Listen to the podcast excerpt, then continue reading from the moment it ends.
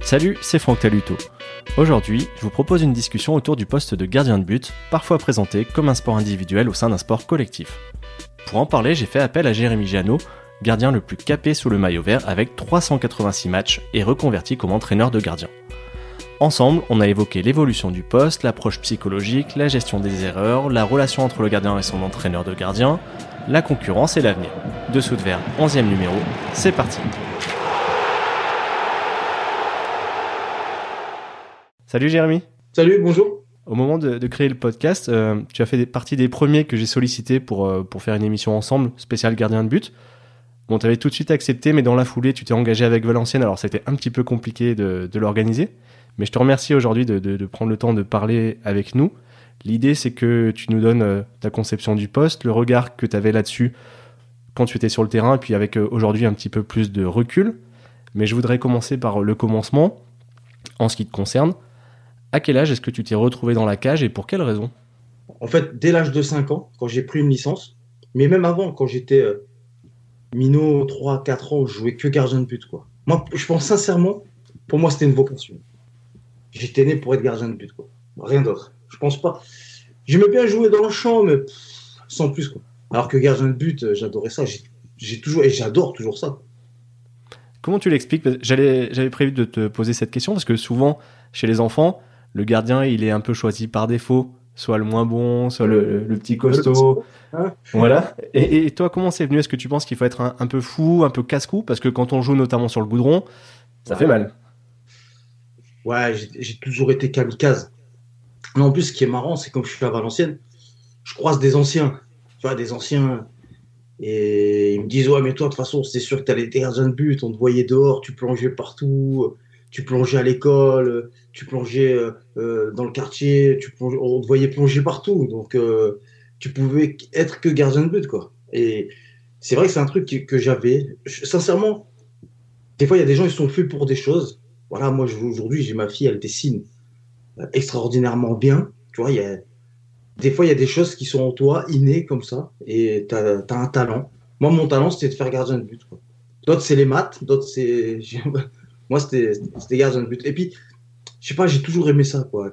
Et, c'est aussi, euh, je pense, euh, un de mes traits de caractère. Je suis quelqu'un qui, qui est capable de rester seul, qui est capable d'avoir euh, une bulle, d'être dans une bulle, même en plein milieu d'une conversation. Des fois, on peut être 40 autour de, la table. Moi, je suis ailleurs, je suis pas là. Un peu comme dans mon but, en fait. C'est-à-dire que mes prédispositions physiques et mentales correspondent à ce poste. Tu vois, c'est on va dire que voilà, j'étais fait pour être gardien de but. Même s'il n'y avait pas autant de, foot à la télé, qu'il n'y avait pas Internet quand tu étais petit et puis ado, est-ce que tu avais quand même un, modèle, une idole? Forcément, donc j'étais marqué par la, Coupe du Monde 86 avec Joël Batz.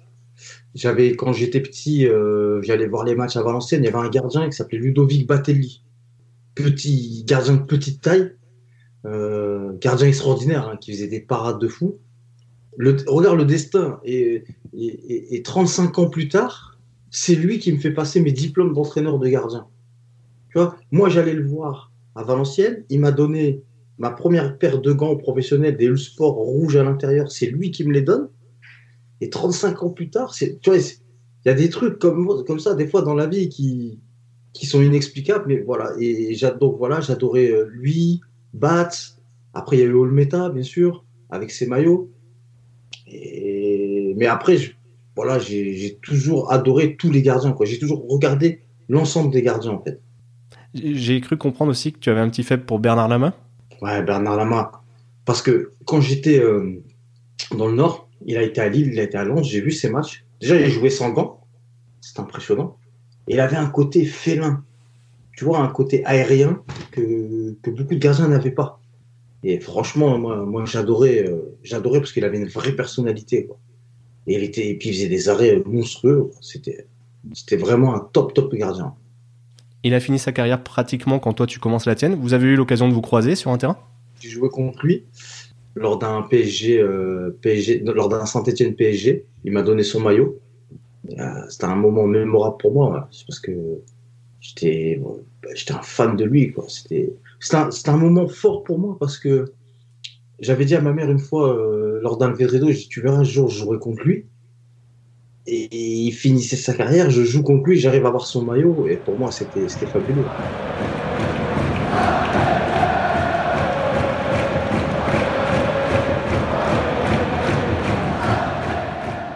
Aujourd'hui, on va pas forcément revenir en détail sur ta carrière, c'est plus sur l'aspect gardien de but en, général. Puis bon, il y a beaucoup d'images qui sont disponibles euh, pour voir ce que tu as fait.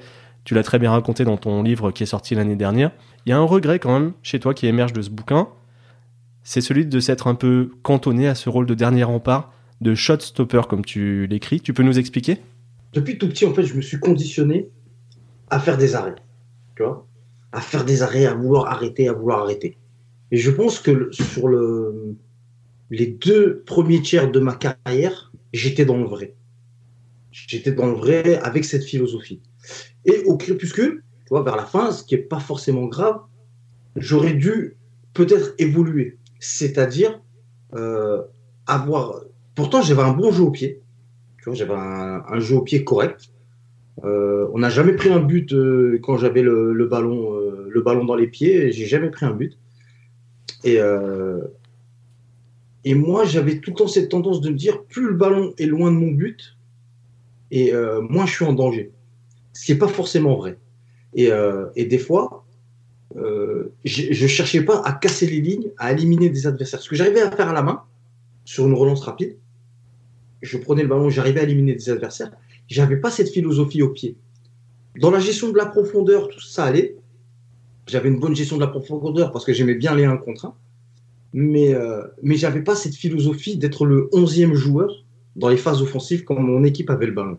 Et je pense que, je ne sais pas si ça m'aurait fait franchir un palier, mais ça m'aurait peut-être fait durer un peu plus.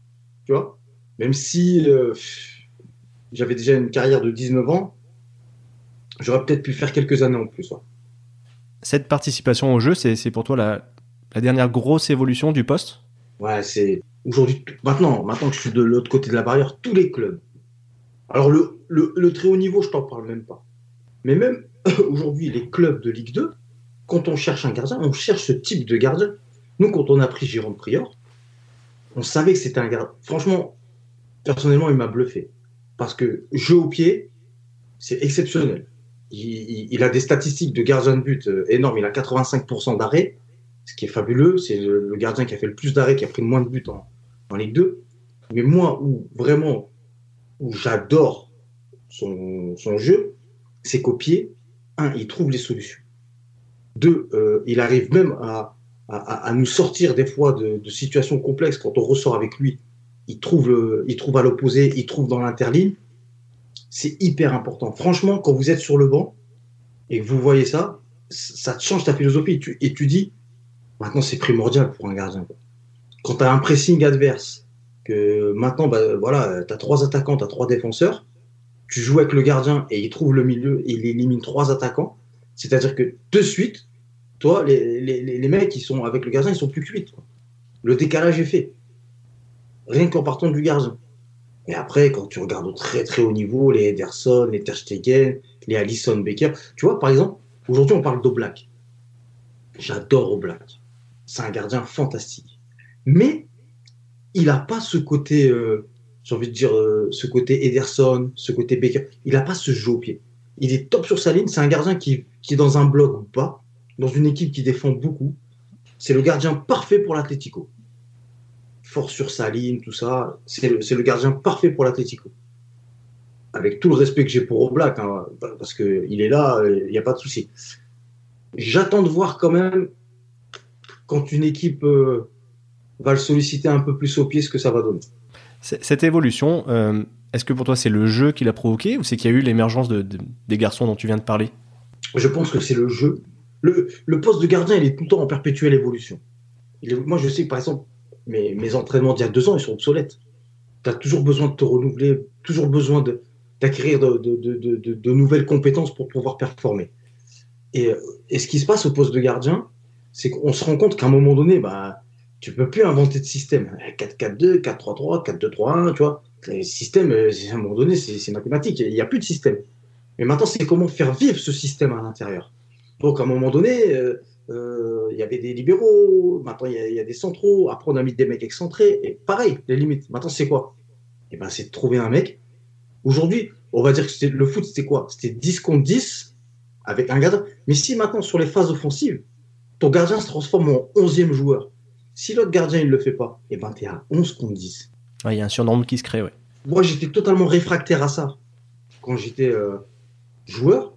Et ce qui m'a ouvert les yeux, c'est quand j'étais coach à 11 pour passer mes diplômes à Villars et à Firmini, où je me suis rendu compte que finalement, et puis après en pro, quand je suis parti avec euh, Francis Gillot ou, maintenant à Valenciennes, que c'était primordial. Quoi. Et plus tu regardes les matchs de haut niveau, euh, alors souvent, c'est vrai qu'en Ligue des Champions, tu, vois des arrêts extraordinaires et tout. Mais tu vois, par exemple, quand tu regardes des, équipes, hein, euh, voilà, bah, ça joue, ça passe avec le gardien. Alors ça paraît anodin. Puis d'un coup, tu as le gardien qui trouve une petite passe, boum, boum, boum, le décalage discret. Et puis à un moment donné, ça crée un temps fort de ton équipe. Tu comprends? Parce que le gardien a trouvé le décalage. Et donc c'est hyper important. Et maintenant, tous les recruteurs, parce que les recruteurs, je les vois maintenant au stade. J'ai même des conversations avec eux. Ils recherchent tout ça.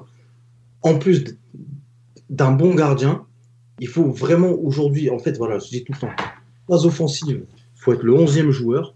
Et en phase défensive, il faut être un bon gardien. C'est primordial. Est-ce que ça, ça a un impact sur euh, par exemple, le gabarit maintenant qu'on attend d'un gardien, par exemple, toi, tu as souvent dû répondre à, la question de la taille. Est-ce que cette, évolution, ça, a changé ces critères-là? La, taille, ça reste toujours un débat. C'est bien que tu en parles parce que j'ai une anecdote, je l'ai racontée dans mon live Twitter, mais je vais la raconter. La, taille aussi, ça ne doit pas être un alibi.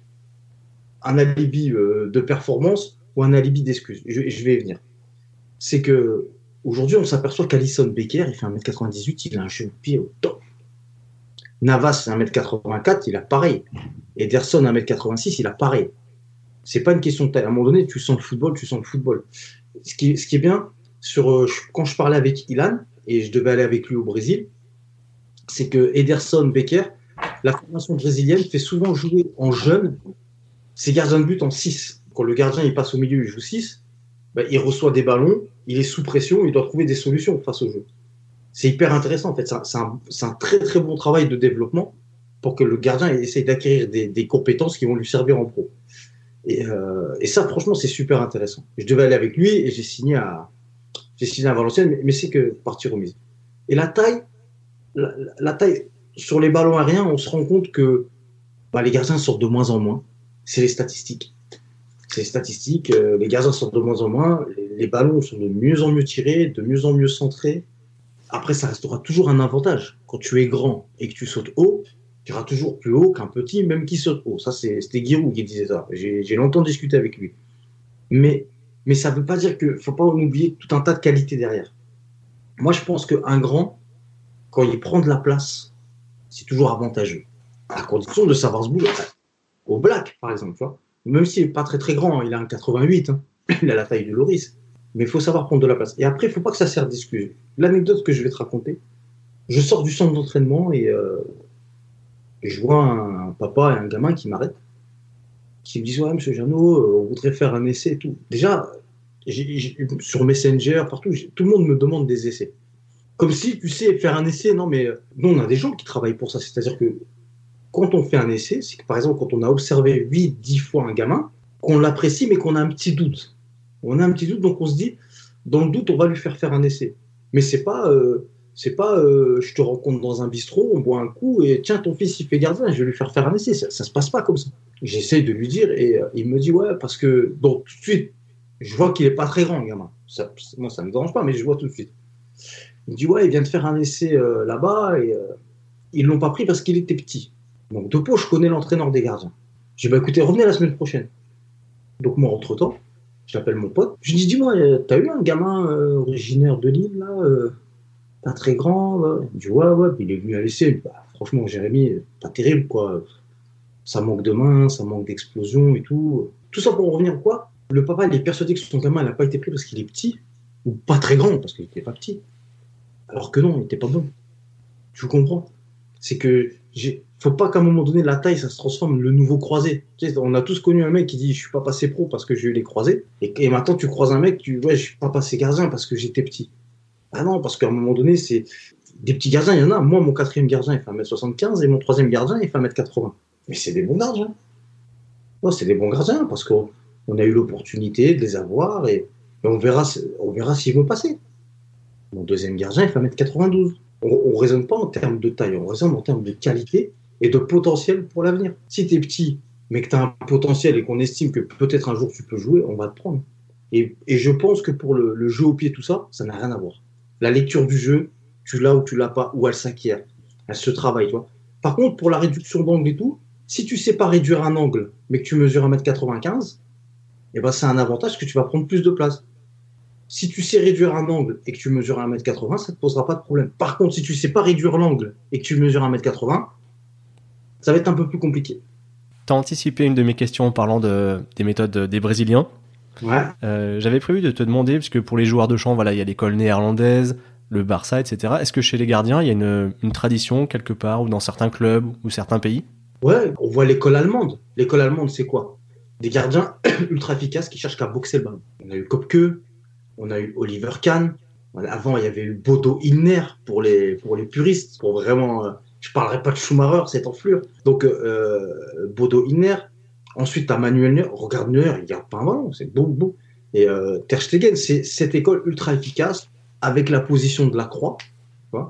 Ensuite, tu as une école sud-américaine, j'ai envie de dire, euh, d'Amérique du Sud centrale. Je te fais un truc à la Vandame, tu vois. Les Navas, les Ochoa, tu vois, qui, qui, plongent dans les pieds, qui sont ultra spectaculaires et efficaces à la fois. Et un peu plus euh, d'Amérique du Sud, l'école argentine, euh, argentino-brésilienne, avec des gardiens de très grande taille. Et des gardiens brésiliens sont souvent très très grands. Image de Dida, Becker, euh, et qui ont vraiment une top école de gardiens, très technique, très technique et, joueuse. Voilà, déjà parce que bon, là-bas, le football, euh, pense qu'à un moment donné, ils jouent tous ou au futsal ou, euh, ou à quoi que ce soit. Donc, c'est c'est top, top, top de pouvoir, de pouvoir comparer les écoles. Puis, vous avez l'école française qui est pour moi une école technique, une école, une école physique on nous reproche, tu vois, d'être des gardiens, euh, de vouloir faire des gardiens de taille moyenne, tonique. Mais je veux dire, c'est un peu le pédigré. Et, en tant qu'aujourd'hui, moi aussi, je regarde ce qui se fait euh, ailleurs, en centre de formation et tout. De base, on n'a pas dans nos centres de formation de grands mecs d'un mètre 90, 95. On n'a pas beaucoup. On n'a pas beaucoup dans le réservoir, dans le vivier français même en Belgique, ils ont, c'est bizarre, en Belgique, ils ont beaucoup de gardiens jeunes de très grande taille. À l'image de Thibaut Courtois. Tu vois, c'est, c'est le vivier qui est comme ça. Donc nous, j'ai envie de dire, on s'adapte au vivier, par contre, on travaille très bien. Nous, je sais que quand on prend des gardiens moyens, on arrive à en faire des bons gardiens. Tu comprends? On a, on a vraiment savoir. Il faut savoir que le, le premier diplôme de gardien, il a été créé en France. Donc, euh, euh, c'est la France qui a mis en place euh, le premier diplôme pour entraîneur spécifique de gardien de but. Donc on a vraiment, on arrive à avoir en, fin de cycle de formation des gardiens techniques, des gardiens athlétiques avec une bonne tactique et un gros mental. Vraiment. On a une bonne école de gardien de but. Par contre, c'est vrai qu'ils s'exportent mal. Voilà. Comment tu l'expliques ça? C'est qu'ils ne sont pas adaptés aux autres championnats? C'est Pourtant, on voit que Loris réussit en Angleterre. Ça s'est un peu moins bien passé pour Mandanda. Non, il, y a eu à un moment donné l'explication du, jeu au pied. Il disait que le gardien français était très très en retard au niveau du, jeu au pied. Euh, mais tu vois, parce qu'il y a aussi euh, des viviers, tu vois, un peu méconnus, tu vois, en Pologne, en République tchèque, tu vois, as, des, des pays de l'Est qui, qui, forment aussi de très très bons, très, très bons gardiens. Euh, et, c'est vrai que le, gardien français s'exporte mal. C'est, comme ça. Un peu, il a un peu une réputation, voilà, comme ça, euh, d'un gardien réservé exclusivement au championnat français.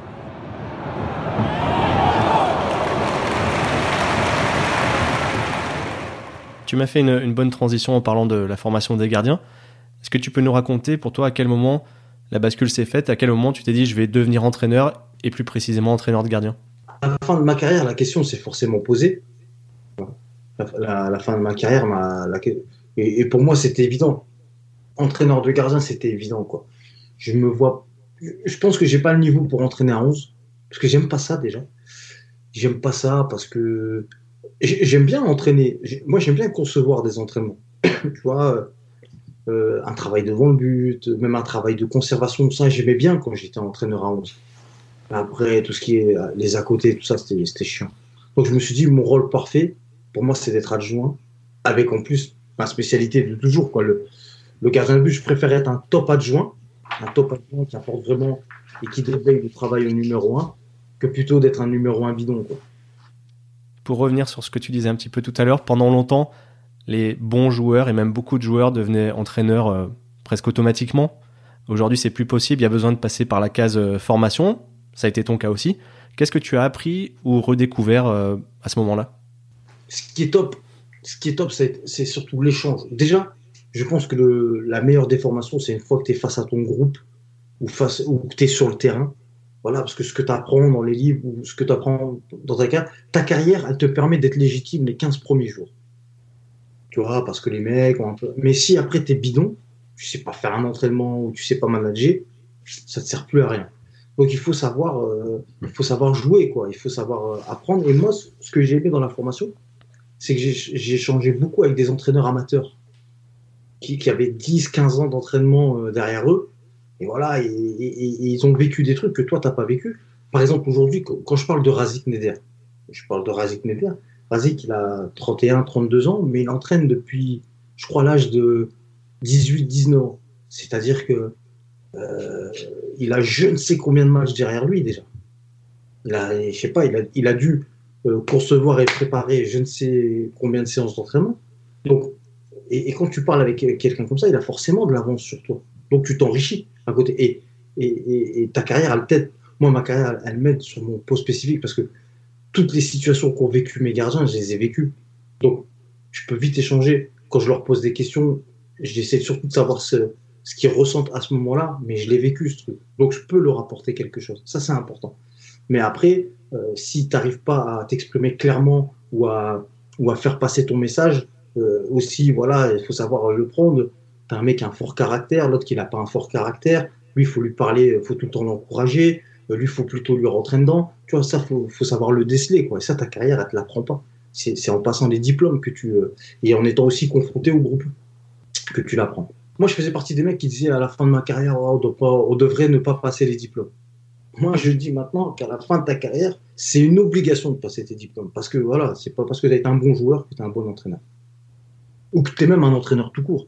Parce que tu peux être un entraîneur, mais des bons entraîneurs, il n'y en a pas. Hein dans ton quotidien euh, aujourd'hui, est-ce que tu t'inspires de personnes avec lesquelles euh, tu as travaillé en tant que toi gardien de but? Forcément, j'ai été marqué par Jean DS, par sa proximité et sa complicité qu'on avait. Ça, c'est important. Je pense que pour faire passer des messages, tu dois, tu dois avoir plus qu'une relation entraîneur-entraîné.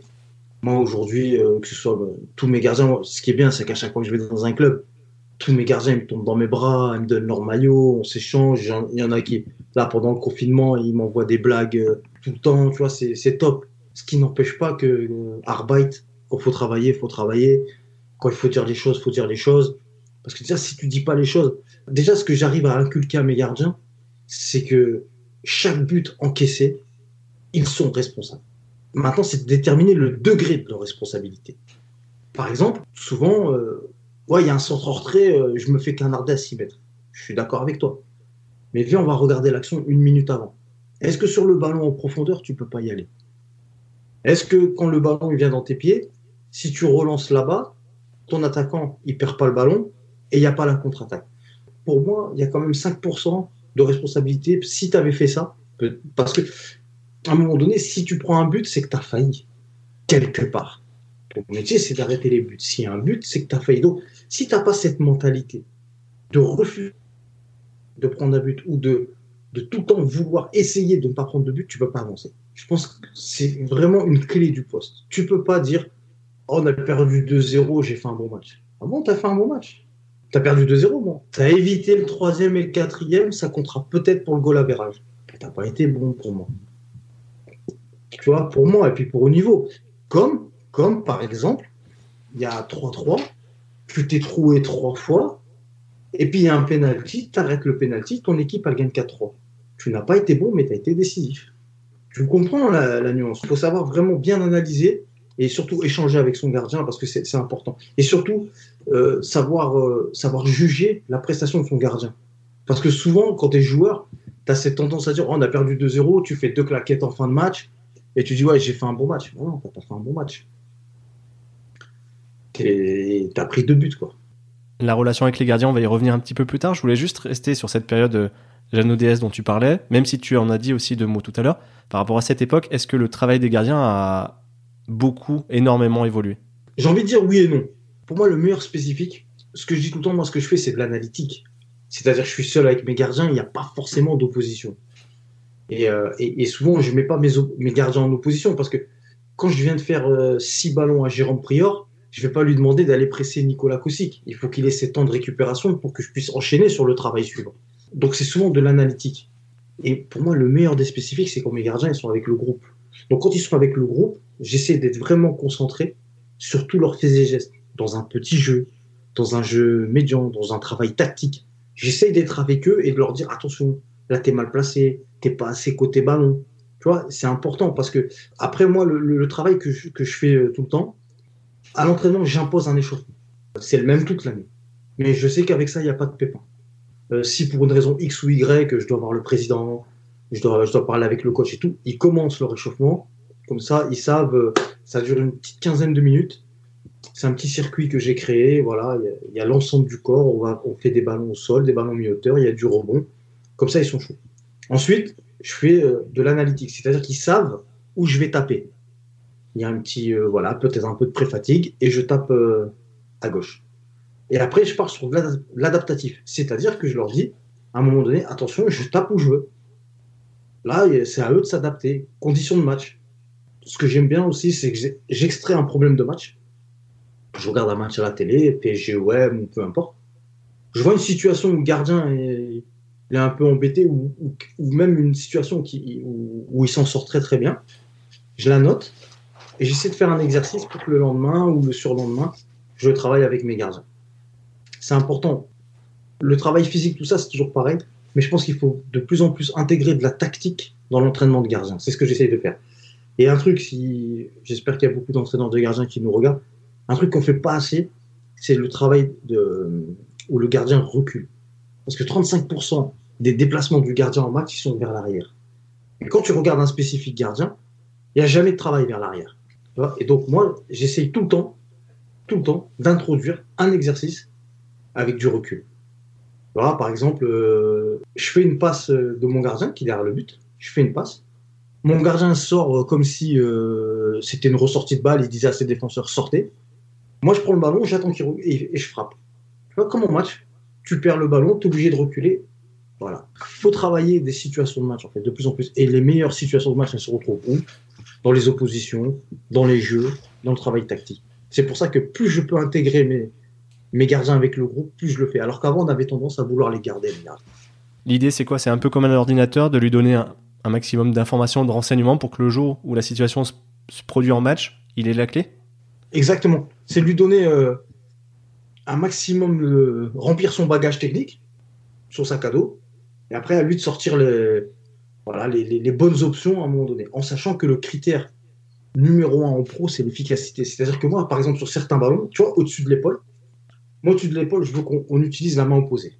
Parce que biomécaniquement, pour moi, on va plus loin que quand on, met cette main-là. Tu et puis surtout, ça va entraîner ton corps. Tu vas gagner les, les, centimètres que tu vas gagner, l'élan propulsé par, euh, par ce geste. Voilà. Et il y a des gardiens qui, au-dessus de l'épaule, arrivent à sortir des ballons. Tant que c'est efficace. Moi, je suis, je suis OK. Hein. Même si je pense que tu arrêteras plus de ballons avec la main opposée. C'est un vaste débat dans le monde des gardiens de but. Mais voilà, ça c'est moi ça c'est ce que je préconise. Mais tant que tu es efficace, voilà. Donc mais j'essaie quand même de te faire travailler les deux. Même si tu vois sur, du réflexe, euh, j'essaie de trouver des exercices pour sortir les mains vite, pas forcément la main opposée. Parce que tu as ta sensibilité, mais les critères d'efficacité restent toujours les, les plus prépondérants et ceux que tu dois adapter.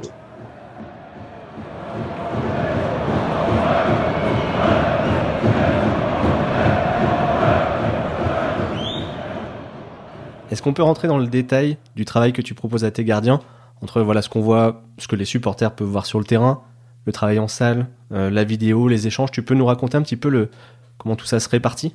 Déjà, ils ont un programme de gainage, abdos-gainage. Je vérifie, parce que la confiance n'exclut pas le contrôle. Je sais pas, je regarde, déjà, je leur dis bonjour et tout. Ils font le, ils font le truc. Ensuite, euh, petite vidéo sur le match, tu vois, un petit retour euh, sur un ressenti ou ce que le coach m'a demandé. Le coach m'a dit, tiens, tu feras peut-être voir ça, cette image-là. Voilà, donc, je fais voir. Euh, un peu aussi, si par exemple, on joue un attaquant qui fait un piqué souvent ou quoi, je, je, lui montre. Je dis, attention, mets-toi en alerte là-dessus. Puis après, euh, j'ai une planification. J'ai une planification sur voilà, avec des cycles, avec des micro-cycles. Et je m'adapte tout le temps au, thème du préparateur physique. C'est-à-dire, si on est en, régénération, eh ben mon spécifique, mes exercices spécifiques seront basés sur le, thème physique de la régénération. Si on est en puissance, ils seront basés sur la puissance. Si on est en vitesse, ils seront basés sur la vitesse. C'est-à-dire que, comme ça, mes gardiens travaillent en fonction, euh, travaillent au niveau athlétique en fonction du travail du groupe. Comme ça, il n'y a pas de décalage. Ils sont pas en vitesse quand les autres ils sont en régénération. Ils sont pas en puissance euh, quand les autres ils sont en, vitesse. J'essaie de rester homogène avec le travail du groupe. Quand on s'était vu à, la sortie de ton livre, tu m'avais expliqué en discutant que tu étais constitué un dossier avec plusieurs centaines de séances d'entraînement. Est-ce que c'est indispensable de, se réinventer, de jamais proposer le, même contenu à ses gardiens? Ouais. Même, tu vois, de temps en temps, comme c'est un peu rébarbatif, je, change un peu mon échauffement, même si ça me plaît pas, tu vois, j'aime pas, tu vois, je me sens pas à l'aise, mais des fois j'essaie un peu de mettre un peu de ludique, tu vois, pour euh, pour aussi un peu les, les, les, surprendre et pas faire en sorte qu'ils tombent dans une routine, voilà, ou des fois je leur dis, bah, tiens aujourd'hui c'est vous qui allez faire l'exercice, faites un exercice, tu vois, pour un peu les surprendre, pour pas que le mec, faut pas que le mec se lève à 7 heures en se disant, oh putain, je vais encore faire l'échauffement tout à l'heure, tu vois, faut aussi un peu un peu se remplir. Moi, j'aime bien, j'ai plein d'exercices où, voilà, j'ai un peu de vidéos et, euh, et ouais, j'ai vraiment un canevas de séance, tu vois. Par exemple, euh, quand je voulais faire euh, gagner des gardiens à synthé en détente, voilà, ici la question elle s'est reposée pour un de mes gardiens. Je suis allé rechercher dans le truc que j'avais fait avec Ryan Boilat, tu vois. Et ça avait marché sur le gamin, et hop, bah, j'ai appliqué le, le, protocole, tu vois. J'ai fait voir au préparateur physique, il m'a validé tout ça. Et après, en avant-guingant, quoi, tu vois. Tu te dis, euh, mais c'est, c'est intéressant de voir que, euh, voilà, puis c'est, tu te dis, euh, tiens, aujourd'hui, je vais travailler comme ça, mais je l'ai déjà fait. Tu regardes, puis tu te dis, putain, je vais peut-être essayer de l'améliorer en faisant ça. Tout en sachant que, avec les pros, quand je suis avec, avec les jeunes, tu peux tester des choses. Avec les pros, tu peux pas tester tu peux pas tester un exercice avec, avec je ne sais pas quelles sont les conséquences physiques de la dépense énergétique si je pète mon gardien, je suis pas bien, quoi, tu vois. Tu peux pas faire de l'à peu près euh, quand, quand tu es chez les pros. Quand tu es chez les pros, es, voilà, euh, j'ai un exercice qui marche, euh, je vais le faire, quoi. Je vais, je vais, peut-être changer les variantes, mais je vais pas faire des, je vais pas faire de l'improvisation au risque de le péter, quoi. C'est trop, c'est trop important, quoi. Et tu t'inspires où pour, voilà, quand tu veux proposer de nouvelles choses? Tout, hein, j'ai des bouquins, j'aurais dû. Ah, j'ai des bouquins, j'ai le, bouquin d'Alexander Wenzel, que, que j'aime beaucoup. Des vidéos, je vais sur, je vais sur YouTube, euh, j'ai des mecs, j'ai aussi la chance, euh, j'ai rencontré Youssef Daha, euh, entraîneur, euh, l'ancien entraîneur des, de l'Impact de Montréal, qui est aujourd'hui à Seattle, et qui est pour moi un top, top, top entraîneur de gardien mondial parce que il a su adapter euh, euh, la rigueur athlétique des Américains avec le côté latin des spécifiques gardiens. Tu vois Ce qui fait qu'il a créé euh, une dynamique de travail qui est hyper intéressante. Alors qui est, qui est très adaptée parce que les Américains, ils sont très, très routine, tu vois, très très carré au niveau de l'entraînement, tu vois, c'est-à-dire qu'ils peuvent faire 3 fois 365 fois la même séance, pour eux, c'est pas grave. Euh, et, je m'inspire beaucoup, beaucoup de lui et j'échange régulièrement avec lui. Non, même, il m'arrive même des fois d'aller voir des, des séances amateurs. Hein. Il, y a, y a, tout à piquer. Hein. Tout est, tout est bon pour, euh, pour essayer de faire en sorte que ton gardien soit, soit performant. Moi, je dis tout le temps, j'ai, j'ai des convictions, mais j'ai pas de certitude. Euh, voilà, je suis la main opposée, mais bon, si, si tu me l'arrêtes avec l'autre main, ça, ça me dérange pas. Voilà, et euh, j'essaye de, m'inspirer de tout le monde, tout en sachant que des fois, faut pas prendre, faut pas aller sur YouTube, euh, regarder une séance et la faire, parce que ah, tu sais pas pourquoi il a fait. Voilà, tu peux piquer un exercice ou une idée, mais pas, pas toute une séance. Pour le grand public et même pour nous, journalistes, il y a la partie émergée de l'iceberg, le travail technique, le travail tactique, physique des gardiens. Est-ce qu'on peut parler de l'aspect mental? Est-ce que c'est quelque chose sur lequel on peut progresser? Oui, déjà, déjà tu vois le mental de ton gardien quand, quand, il prend un but, quand, il fait une boulette. C'est là que tu vois de, quel bois il est fait. Tu vois, le mec quand il s'effondre, euh, puis tu le vois les semaines d'après. quoi. Il y a des gardiens quand ils font une boulette, la semaine d'après ils cassent tout à l'entraînement parce qu'ils ont été piqués au vif, euh, ils ont été touchés et, ils veulent tout de suite euh, rétablir, euh, tu vois, remettre l'église au centre du village. Bam et puis il y en a des. Ils s'effondrent. Ils ont fait une boulette, la terre s'écroule, s'il y avait un trou, ils se cacheraient dedans. C'est des personnalités comme ça, tu vois. L'avantage et le désavantage du, football, voilà, c'est que tu passes un examen toutes les semaines. Toutes les semaines, tu es remis en cause. Donc quand tu as fait un bon match, ben, tu savoures deux jours et cinq jours après, il faut remettre le blood chauffe. Et ce qui est bien, c'est quand tu as fait un mauvais match, et eh ben, tu as, un rattrapage. Tu as un rattrapage le match d'après. Donc, ce que j'essaie de dire, c'est d'analyser d'abord pourquoi tu as fait l'erreur. On s'est tous monté des escaliers. Mais à un moment donné, on trébuche tous. On a tous trébuché dans l'escalier en voulant aller trop vite, on a loupé une marche. On ne remet pas en cause le fait qu'on ne sait pas monter les escaliers. C'est juste qu'on avait la tête ailleurs et qu'on n'a pas fait attention. Et ben, le poste de gardien, c'est pareil. On sait tous faire des prises de balles, mais à un moment donné, boum, on a relâché le ballon, il y a eu but derrière. Pourquoi tu l'as relâché? Et ça t'empêchera pas de, garder euh, les, 100 prochains ballons que tu vas avoir. Ce qu'il faut, c'est de savoir à quelle, dans quelle disposition psychologique tu étais au moment de la frappe. Est-ce que tu pensais pas déjà à la relance? Est-ce que tu n'étais pas la tête ailleurs? Est-ce que euh, à un moment donné, tu voulais boxer, au dernier moment, tu changes d'avis, tu veux la garder. C'est ça qu'il faut analyser. Et après, le remettre, voilà, pas tout remettre en cause, mais essayer de tout le temps positiver pour qu'il semble. Par contre, des fois, quand il faut le rentrer dedans, il faut lui rentrer dedans sur le travail. Si le mec se relâche, si euh, le mec prend du poids, si, euh, si le mec aux entraînements, il n'est pas impliqué, là, il faut lui rentrer dedans.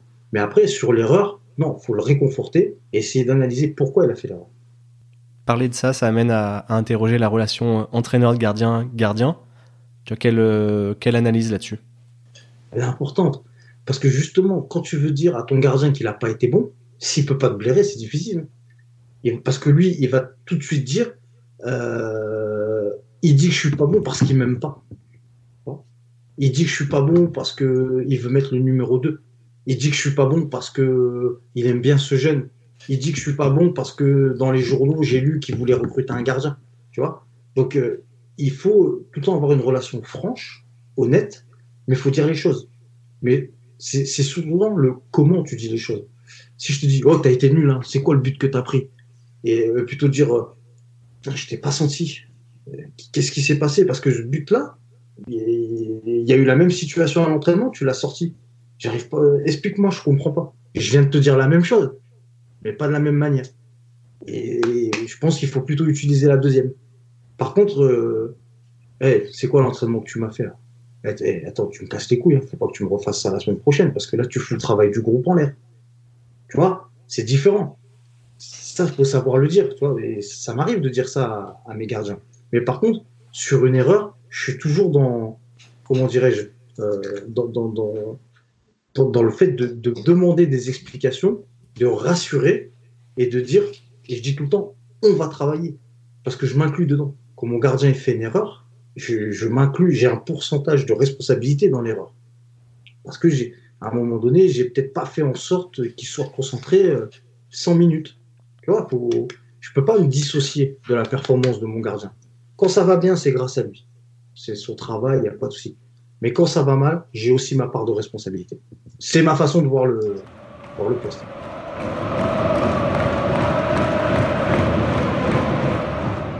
En ce qui concerne la, concurrence, toi en tant qu'éducateur, tu as quelle position? Est-ce qu'il faut que la hiérarchie soit clairement établie entre numéro 1 et numéro 2 Ou comme euh, ça avait été le cas par exemple à Paris il y a quelques saisons, on peut le, déterminer chaque semaine et, changer les, forces? Sur la concurrence, il y a en jeune, en jeune et en pro. En jeune, il faut que tout le monde joue. En jeune, en jeune, il devrait y avoir un numéro 1, mais de temps en temps, faut faire jouer le numéro 2, même s'il est nul. Parce que si ton gamin, il vient, il prend une licence, il s'entraîne tout le temps, il est là avec ses copains et tout, tu un éducateur, tu dois à un moment donné récompenser l'investissement du gamin, quitte à perdre un match, quitte à perdre deux matchs. C'est pas grave, c'est pas la fin du monde. Vaut mieux faire jouer ce gamin-là, tu vas en tirer deux fois plus de plaisir que de te faire une championnite. Tu joues pas la Champions League, quoi, en amateur. Voilà, si, si tu peux faire jouer, euh, voilà. Par contre, en pro, non. En pro, tu dois avoir une hiérarchie claire, mais pas un chèque en blanc. Il y a un numéro 1, top numéro 1, fort, un numéro 2, qui, est, qui doit être capable. Et moi, aujourd'hui, j'ai la chance, je l'avais aussi à Auxerre, que même mon numéro 3 peut jouer numéro 1. C'est très très important parce qu'on l'a vu à saint quand j'étais au centre. Rouge de Ruff, rouge de Moulin et Meso qui joue trois matchs. faut qu'il joue trois matchs. Tu vois, ton numéro 3, il peut être bien joué. Ou tout simplement, tu as, rouge de ton numéro 1, Gastro du numéro 2. faut que ton numéro 3 il puisse jouer. Donc, il faut que tu aies trois gardiens. Alors, quand je te dis jouer, il ne faut, pas faut que ce soit meilleur ton troisième. Mais il faut qu'il qu dépanne. Il faut que faut tu aies un mec qui puisse euh, enchaîner 3-4 matchs au cas où. Le numéro 1, pour moi, je dis tout le temps, c'est un laps de temps de 3-4 matchs. Il doit avoir.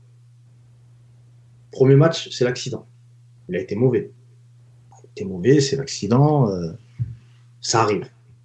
Deuxième match, ah tiens, c'est pas anodin. Troisième match, on va parler de méforme. Tiens, ça fait trois matchs qu'il n'est pas bon. C'est méforme. Quatrième, tu es sur la sellette. Et ça, tu peux regarder partout. C'est comme ça. C'est comme ça. Euh, euh, c'est encore plus exacerbé. Alors, quand tu es au milieu de tableau, pas trop. Quand tu au milieu, pas trop. Bon, on va finir la saison comme ça, puis on se posera la question. Si on change de gardien à la fin, on va pas foutre le bordel dans le groupe. On va voir, on va attendre. Mais quand tu joues au tableau, ah, mais les gars, euh, si on continue comme ça, on va on va louper l'Europe. On va louper la Ligue des Champions ou si on continue comme ça, on va descendre. Et on prend but sur but, hein, tu vois? Il faut qu'il y ait une hiérarchie, mais pas un chèque en blanc. Il faut qu'à un moment donné, si, si, il faut que le numéro 1, il sente quand même le, feu du, numéro 2 quand même. Mais pour ça, il faut que tu aies un numéro 2 qui a envie de jouer. Un numéro 2 qui est là, qui se dit, oh. Mais il faut pas qu'il mette des bâtons dans les roues à ton numéro 1. Il est là pour le faire grandir, pour le continuer à être performant, lui, le numéro 2, souvent, il doit avoir un rôle dans le groupe. Tu pour moi, le numéro 2, ça doit être quelqu'un, qui, fait vivre le groupe. Qui, qui, peut prendre la parole avant un match. Et tout. Le numéro 1, il est dans sa bulle, il doit préparer sa performance. Le numéro 2, il booste les gars. Mais il doit être prêt à jouer à tout moment, et ça doit être un bon gardien. Mais voilà, il faut que ton numéro 2, il sente aussi que si l'autre, il est pas bon, il joue pas.